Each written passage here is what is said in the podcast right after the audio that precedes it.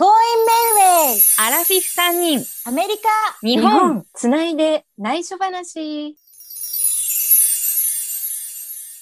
皆さん、こんにちは。Going Mayway。この番組は、横浜から私、まみまみと、アメリカからアリー。そして東京からユーミンです。この3人がお送りする番組です。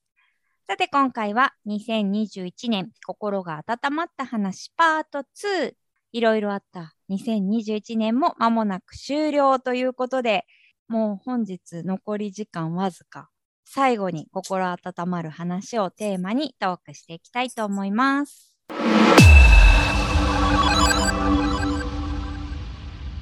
えっ、と、じゃあ私の心温まった話、ユーミンの、はいはいもうなんか二人のお話もそうだけども、もう子供ってすごいなっていうのももちろんなんだけど、やはり今年オリンピックがあって、いろんな競技があるから何見ればいいんだろう、もう何から見ればいいんだろうと思ってた時に、マミマミが本来だったらチケット持ってて行くはずだったスケボーっていうのに、ちょっとうんうん。着眼して見てみようと思った時に、うん。本当に若い、まあ女子の方の話なんだけど、うん。子たちがさ、すごいアクロバット的な競技をしているのを見て、まずびっくりして、で、日本の選手がこんなに強いんだっていうことも初めて知ってびっくりしたんだけども、うん。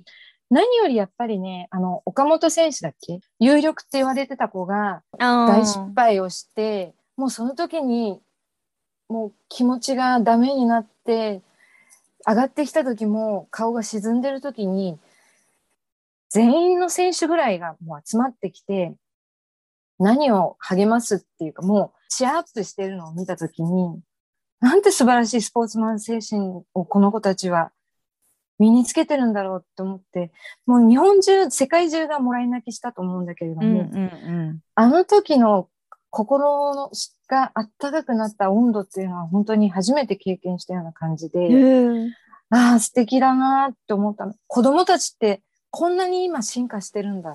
教えてなくてもこうやって身についてるんだ。やっぱそれはスポーツを通して世界を見ている子たちだからなのかもしれないし、うんもう本当に感動した。あとスカイちゃん。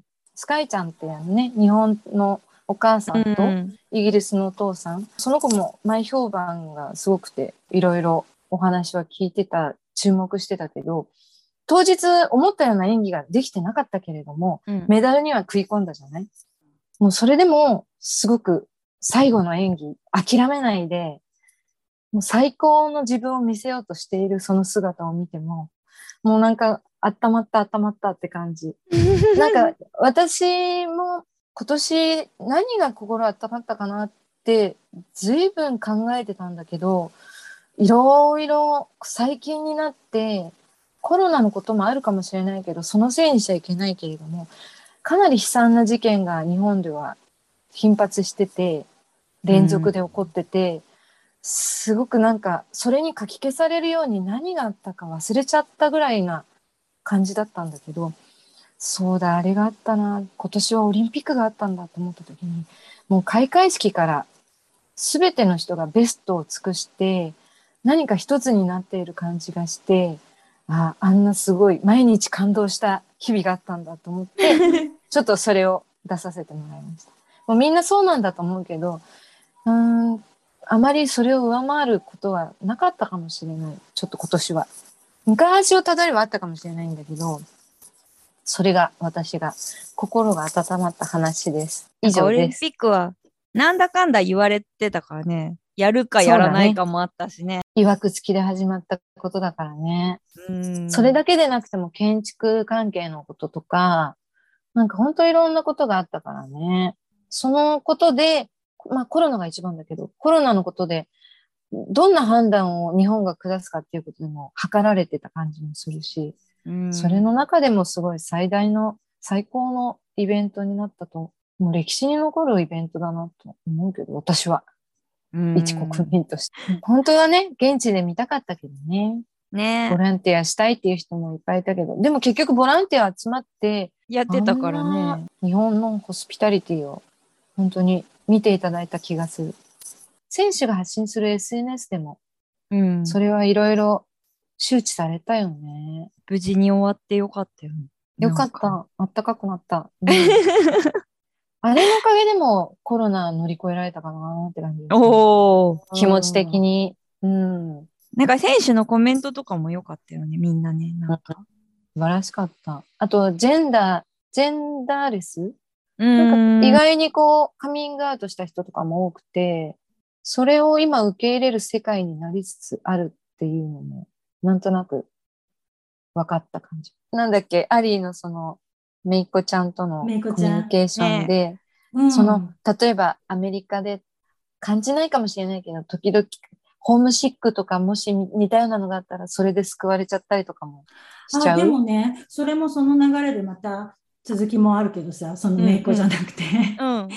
本当に Zoom とか LINE の存在ってありがたくてさ、うん。ホームシックはないんだけど、もともと日本語話したいんだ。うん、ないのあね。あー、そっかそっか。でも日本語日本語シックね話したくなるのよ。うんうんううんで、その時に、毎日って言った時に、あ毎日私続けられるかな、めいっ子じゃなくて私がね、続けられるかな、みたいに思ってたけど、日本語で、まあ、英語を教えてる時は英語を混じってるけど、その後雑談10分、15分したりとかっていうので、すごく毎日日本語喋るって、心が安定するんだなってちょっと思った。そうなんだ、やっぱり。うん、2人がさ私がポッドキャストやらないって言った時にやろうって言ってくれたのが、すっごい救いになってて、なんかね、2人はほら普通に日本語喋ってワイワイやってって感じかもしれないけど私にとってはこの時間っていうのはすごく貴重でさめいっ子も楽しいよ。でもほら大人の話ってあんまりしないじゃない当たり前だけど、めいっ子とはだからこういう話でもうお友達になって20年以上経つけど、うん。あ二人ともユミのこともマミマミのこともあ知らないことが多くてある意味それは本当ありのうんかね。勉強になるし、私うん。だって、偏った時しか会わなかったよね。なんか仕事終わって、うん打ち上げお互,、ねお互いの報告ね、みたいな。うんうんそうするとさ、結局その話でもう時間がさ、過ぎてしまって、ねうん他の話する暇なくって、うんでもちょっとこう、プチって穴を開けたら、ブワーンって出てくるんだなって 思った思った。でこのポッドキャストでテーマを決めてもちろんいっぱい脱線するけど私たち、でもテーマを決めて話すことによって2人のさなんか知らなかった部分とかすごい興味深いしこういう話がこのアメリカにいてね日本語でできるってすごく貴重だなって思うし、うんまあ、何よりもね素晴らしい。ね。本当に精神安定剤だよね肉体は犬の世話で疲れてるけどさ。すごい。もうすごいありがたい。ありがとうございます。精神安定剤ねこちらこそ、こちら。May May help you? このコーナーは各週、レギュラーコーナーとしてそれぞれのおすすめの〇〇、おすすめの映画や本、音楽など、おすすめの一本、一冊、一枚などを紹介していきます。今回はユーミンの May May help you? ユーミンのおすすめの紹介です。よろしくお願いします。はい。と今日私が紹介したいなと思っているのは、まあ皆さん絶対見てるかもしれない。ペイフォワードです。おー。この映画は、オスメント君っていう、シックスセンスでだいぶブレイクした男の子が主演なんですけども、その男の子の学校にケビン・スペイシーが社会科の先生で来ていて、えーちょっとですね、お顔に火傷とかある先生なんですけれども、その社会科の一一番初めの授業で世界のために何かをしよう、それを始めようっていうことを課題を出したことで、生徒がそれぞれ考え始めて、オスメント君が演じるトレバー君がですね、一つの、なんか数式じゃないけど構図を考え始めて、僕が三人の人に何かいいことをする。するとその三人はそれぞれ三人の人にいいことをする。あの、それをどんどん先に送っていくっていう、レポートじゃないけど提案をしたところ、あの、先生も賛同して、いい考えだねっていう感じで、そこから始まったんですが、この映画に出てくる登場人物それぞれがいろいろなことを抱えている過去とか少年時代とか子供時代、えーそんなあのことを抱えながら大人になった人がいっぱい出てきて、それで、まあ、トレバー君のお母さんもアルコール中毒症の人で、子供を一人、あの、シングルマザーで育てるために、夜はクラブみたいな、バニーちゃんみたいな格好をしたところで働いて、お昼はハンバーガーレストランみたいなところで働いて、ずっといつも働いているんだけれども、あの、出てった旦那さんがいて、トレバー君のお父さんなんだけど、それが 私の好きなボンジョビなのがちょっとショックだったんですが、ボンジョビが意外にもそうね。うん。そう、意外にも乱暴なお父さんの役で、えーと思いながら、でもやっぱりすごい出るシーンの長さが長かったから、まあ、ちょっと見とれながら見てたんだけど、悪い人に見えなかったんですけれども、これは見ていただいた方がいいと思うんですけれども、彼はどんどん優しさっていうか、親切を人にしていくけど、彼なりにできること。例えば、初めは自分が貯めた貯金を、ホームレスの人たちがいる土手かなんかに行った時に、一人の男の人にそれを与えて、仕事を始める資金にしてみたいな感じで、その人は洋服を買って面接をして、仕事を手にしたんだけど、やっぱり元々の薬物の中毒、そっちの世界に一回戻ってしまったりする。なんかそんないろんなことがあって、まあ、オスメト君も、あ、違うね、トレバー君もうまくいかないって思うところもあったりするんですけれども、衝撃の最後、ラストシーンだったんですが、そこから、けれども、やっぱり繋がってたんだ。続いてたんだっていうところが、この映画の初めのシーンに戻るところだったんですけどね。その前に、あの、記者が彼のことを聞きつけて、インタビューをしに来るところにも繋がっていくんですが、ペイフォワードっていう決まりを決めなくても、これっていうのは自分が親切を人に与える。その恩返しを求めるんじゃなくて、その人は次の人に親切にして。そういう公式だから、わらしべ長者とは違って、うんその親切が広がっていったら世界は平和になるんじゃないかっていう、ちょっと大きな野望もあるんだなって感じた映画でした。できることからやってみようかなって思わされる映画で、そういう自分が親切にするチャンスが来たら絶対逃さないようにしようって思いました。今しなきゃ、いつするのっていう感じ。うんというのが私のご紹介したい映画でした。Pay Forward です。これも心が温まる話だようん温まるけど、ね。うーん涙が枯れない？ね 本当に、ラスト10分ぐらい、うん悔しさも残る映画、なんとなく。その優しさがあだになることもあったんだなって思うと、やっぱりね、人を悲しませることは一番良くないことだし、うん。まあなんか、見てる人が多いから、なんとなくそういうのがわかる人も多いと思う。人それぞれに感じてしまう映画だな。やっぱりそういう、なんだろう、アメリカじゃないですか、あれ。で、あの、ラスベガスが舞台だったんだけど、まあ途中引っ越したりするけど、こうこの映画って2006年とか2004年そんな、今ね、調十べたら2000年だったよ2000年、結あ構その前か。昔だよね。うん21年前、うん。その頃から、例えば虐待とか DV とか、うん。アメリカは苦しんでいる人が多かったんだな。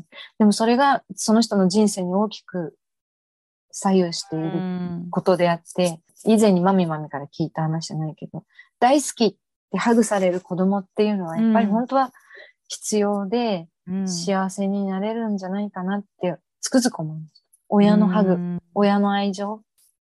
一番近い人から愛をもらえないと、やっぱりその人は何かを抱えて生きていかなくちゃいけないし、それが他の人と比べないから、そういうもんなんだと思って生きてる人もいると思うし、うん。うん、大事なんだな、愛情ってって思いますね。うん。はい。心理カウンセリングやってる時に、ペイフォワードって言葉じゃなくて、恩送りって言葉を結構使って、へー。あこんなこと、例えば、マミマミもお母さん今年亡くなったじゃない、でうん。お母さんにこんなことしてもらったのに私は親孝行しなかったとか思っているとするじゃない、うんうん。うん。そしたらそれをお母さんに返すんじゃなくて、その良かった思いとか、うんうん。やってもらって嬉しかったことを送る、恩送りをすればいいんだっていうので、こう解決策を作ってったりとかするんだよね。だから、ペイフォワードって、ああ、そういう感じかなと思って。素晴らしい考えだようね。んうん見返りはない。見返りはいらない。うん。うんうんうんこのうん。気持ちを、まあこの子はそういうあの優しさにあまり触れてなかったけど、なんか人にそういう気持ちにさせてあげるとか、自分が持ってるんだったら与えてあげるよ。返さなくていいよみたいな。恩返しだ貯と。気張っちゃうじゃない？結構。あうん。あなんていうのかな。私だとお母さんにいっぱいやってもらったから、あ、お母さんのうん最後まで面倒見なきゃみたいな感じだと、あ本当にやりたいことをアメリカでこう、うんやりたいってことがあったのに、それを諦めるっていうのは、お母さんも望んでないことだから、違うなって思ったんだよね。うんお母さんは私がここで、うん、生き生きしてるっていうか、やってることがすごく嬉しいみたいだから、あうんそれでいいんだなっていうところまで行き着くまでが結構人間の心って難しいなって。うんだからやってもらったことを本人に返すんじゃなくて、他の人に行けば、それがその映画じゃないけど、広がっていったら世界的にみんな平和に、ねえ平和への道になるかなって思うな。そうなの。うん。そうなの。優しくなりたいっていうか。あと人と比べない？うんうんうんうん。世界にはいろんな境遇の人がいるからね。自分より下を見つけるとかじゃなくて、自分より上を見つけるとかじゃなくて、うん比べないでいいと思うんだよね。みんなうん子供の頃ってね、うん。うん。なんかさ、なんだろう、簡単にこの人、犯罪を犯したから悪い人とか、こういうことを言ったから悪い人って決めつけちゃう場合もあるけどさ、うんうん。ででもその言葉を言う、その行動に出るまでにいろんな歴史があるわけじゃない、うん。ねなんかそんなに心底は生まれつきの悪はいないいからね。いね。ないよね。うんその人生がそうさせてることが多いから、うんうんうんそこに向き合ってあげる人がそばにいれば本当一番いいんだけどね。うんねえ。それどころじゃないからね、難みんなね。うん。本当改めて、実はこの映画を、この、今日やる前に、うん。もう一回思い出すために見ちゃったんだよね。ああ、いいね。そしたもうなんか、また泣けてきちゃったし、キャンドルが出てくるから、ああ、なんかキャンドル？クリスマスっぽいな。うんキャンドルが出てくる。なんだっけ？何回も出てくる。何回か出てくる。へえだからキャンドルの火を灯すっていうのは、うん。人の心を温かくするイメージなのかな？あの監督はそれで使ってるのかなって思って、へえ。あの、オスメント君がうんお母さんと社会科の先生、ケビン・スペーシうんーうん。のことを合わせるように仕組んだ、その日に、夕食のテーブルのところにキャンドルの火を灯してる。それってあったかい家庭のイメージなんだろうな、とか思ったり。日本ではあんまりキャンドルなんて、私なんか灯す、危ないからそんなのつけないでとか言われちゃうし、すごい素敵。へえ。見直してみよう、じゃあ。でもなんかこの映画を見て優しくなろうって思ったのを思い出した。思った。あとやっぱり、今日精一杯生きようって思う。ああ。うん。あの、言言わなくちゃいけないけど、後回しにしようとすることをしないで。うん今感じたら言おうと思うね。大切だね。うん。優しい気持ちになって。そうですね。うん。優しい気持ちでうん終われたら。ありがとうございました。ありがとうございました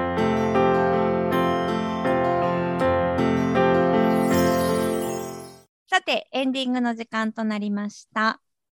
心温まる話の数々で、ちょっと平和に2021年も終われたらいいですね。そうですね。素敵なことだけを考えて、うん。あの、年末を迎えたいですね。はい。嫌なこともあったかもしれないけど、でもやっぱりう、んそれはもう過ぎたこととしてね。そうですね。うんもう数時間したら新しい年新。しい年。いいことがあるように。はい、うんということで、次回のテーマは2022年の抱負です。2022年最初はそれぞれの、えー今年の抱負をテーマにはい。トークしていきたいと思います。はーい。はい、えー引き続きインスタグラムもご覧ください。メッセージもお待ちしてます。はい。お願いします。お願いします。す。では、Going Mayway ここまでのお相手は、まみまみと、と、ユーミンでした。次回もお楽しみに。お楽しみに今年もありがとうございましたありがとうございました。良いお年を。良いお年を。楽しみ。Going Mayway! アラフィフ3人、アメリカ日本、つないで内緒話